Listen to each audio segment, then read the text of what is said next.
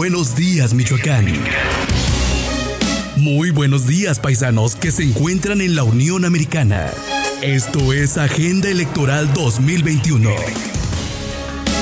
Con Macario Ramos Chávez. Macario Ramos Chávez.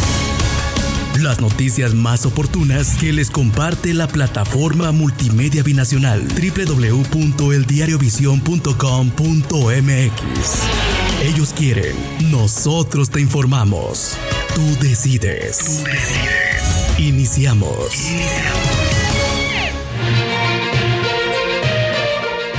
Las campañas políticas rumbo elecciones del 6 de junio están tomando un nuevo sesgo luego de que ya prácticamente son siete los contendientes que participan en lo que se refiere a la gubernatura de la entidad. En este sentido, Carlos Herrera Tello del equipo por Michoacán que integran PRI, PAN y PRD en su tradicional rueda de prensa de los lunes destacó dos importantes ejes que forman parte de su propuesta política y se refirió al tema de salud y educación, por supuesto. Insiste en que debe de haber un cambio en lo que se refiere al pago a los maestros, dotar de bicicletas y iPads a los niños y además garantizar un fortalecimiento en lo que se refiere a cultura de paz. Herrera Tello afirmó que sigue avanzando en las encuestas y que están a punto de dar una gran sorpresa ya que la unidad en la diversidad ha funcionado y poco a poco se suman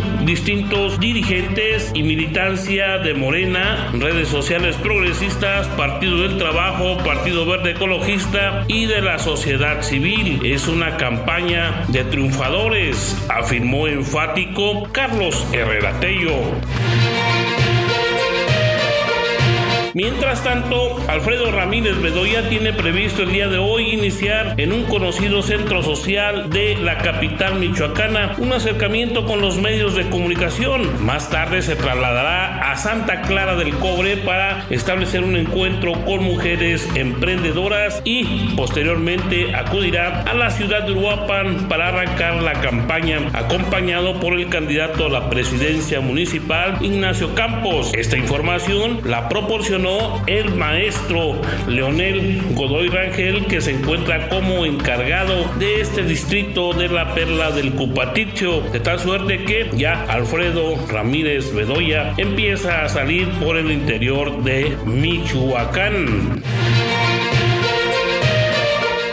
quien está logrando un amplio crecimiento en lo que se refiere a la propuesta y al posicionamiento de la marca es el magistrado con licencia Juan Antonio Magaña de la Mora. Mire usted, es el primer candidato que logra incursionar en las entrañas de la Nueva Jerusalén. Por supuesto, el territorio de Papanabor, ahí en la región de Tacámbaro. Magaña de la Mora demostró que tiene propuesta y que además está muy claro claros en que están creciendo y muy importantemente en el Partido Verde Ecologista. Por cierto, decirles que el líder estatal Ernesto Núñez Aguilar subrayó que van con 106 candidatos a las presidencias municipales en la entidad, superan casi el 3 a 1 al PRI y que seguramente tendrá un importante logro en esta contienda que ya prácticamente rebasa la mitad. Magaña de la Mora seguirá con esa propuesta tan importante que hace en los rubros de economía y además de seguridad y fortalecimiento al marco del derecho.